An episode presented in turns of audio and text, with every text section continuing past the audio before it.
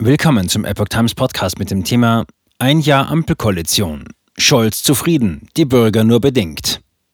Ein Artikel von Reinhard Werner vom 5. Dezember 2022. Bundeskanzler Olaf Scholz zieht eine positive Bilanz über das erste Jahr seiner Ampelkoalition. Laut Umfragen hätte sie jedoch keine Mehrheit mehr. Vor fast genau einem Jahr hat Bundeskanzler Olaf Scholz seinen Amtseid abgelegt. Die Ampelkoalition aus SPD, Bündnis 90 Die Grünen und FDP hat damit die Große Koalition unter Angela Merkel abgelöst.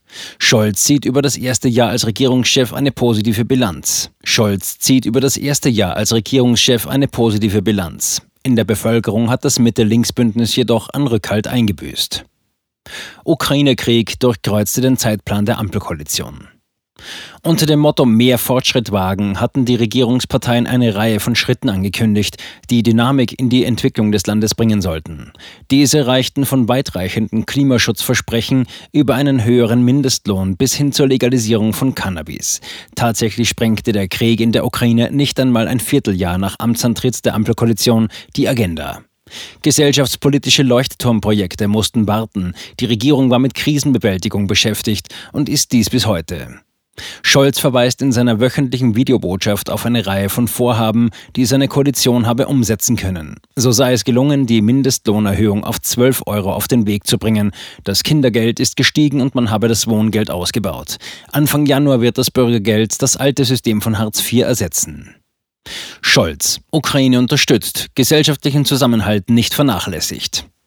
Es sei richtig gewesen, so Scholz, die Ukraine finanziell, humanitär und auch mit Waffen zu unterstützen, sowie die Bundeswehr besser auszustatten. Gleichzeitig habe man die drängenden Aufgaben zum Erhalt des gesellschaftlichen Zusammenhalts nicht vernachlässigt. Am Vorhaben, Deutschland in die Lage zu versetzen, klimaneutral zu wirtschaften, habe man trotz der Umstände festgehalten. Die Ampelkoalition habe mehrere Gesetze beschlossen, um den Ausbau erneuerbarer Energien voranzubringen. Um die Folgen des Krieges und der Energiekrise abzumildern, baue man Flüssiggasterminals aus, fülle Gasspeicher und helfe den Haushalten über eine Gas- und Strompreisbremse. Diese soll ab März 2023 rückwirkend zum 1. Januar eine bestimmte Verbrauchsmenge subventionieren. Viele FDP-Wähler sind mit ihrer Entscheidung von 2021 unzufrieden. In der Bevölkerung ist man vom Weg der Ampelkoalition mittlerweile offenbar nicht mehr so überzeugt. Mehrere Umfragen der vergangenen Tage bescheinigen hauptsächlich der SPD dramatische Stimmenverluste gegenüber der Bundestagswahl. GMS und Infratest DIMAP sehen sie mittlerweile wieder bei 18 Prozent und damit deutlich unter der 20 Prozent Marke. Nur INSA traut der Partei zu, zumindest 20 Prozent zu halten. Auch die FDP kommt, wie schon bei den Landtagswahlen seit Bestehen der Ampelkoalition, unter die Räder. INSA und GMS trauen ihr noch 7% der bundesweiten Zweitstimmen zu. Infratest DIMAP zufolge muss die Partei mit gerade 5% zittern.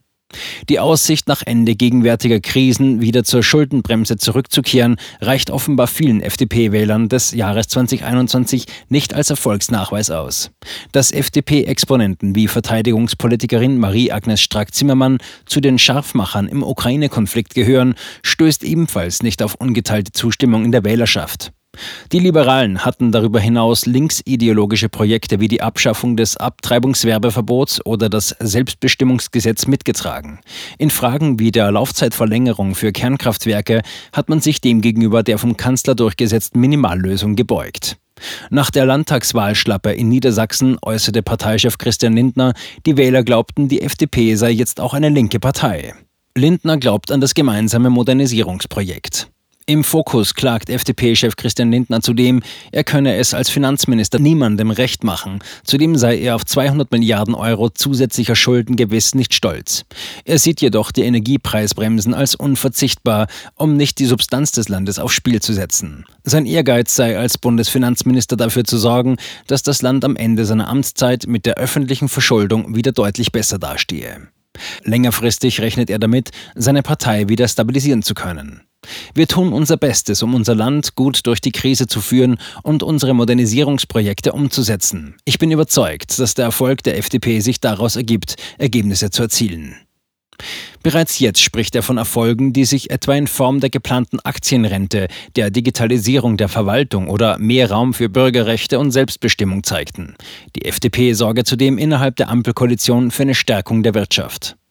CSU-Landesgruppenchef Alexander Dobrindt hingegen wirft der Ampelkoalition vor, diese habe bislang kein gemeinsames Projekt entwickelt. In der Bild am Sonntag erklärte er, der Machterhalt ist der Kit, der diese Regierung zusammenhält, und statt Vernunft regiert die Ideologie. Grüne als einzige Nutznießer der Ampelkoalition. Ausbauen können ihre Position unter den Koalitionsparteien nur die Grünen.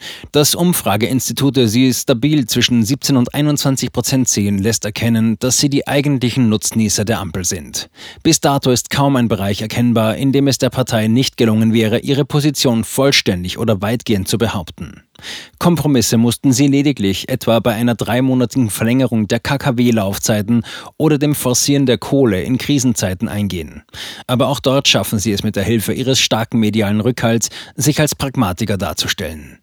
Neben der starken Loyalität ihrer Wählerschaft und deren hohen Bereitschaft, wählen zu gehen, kommt den Grünen zweifellos auch zugute, dass Unzufriedene häufiger in die Wahlenthaltung flüchten. Viele betrachten die März-Union oder die AfD nicht als wählbare Alternativen, weshalb diese bei 30 bzw. 15 Prozent an eine gläserne Decke zu stoßen scheinen.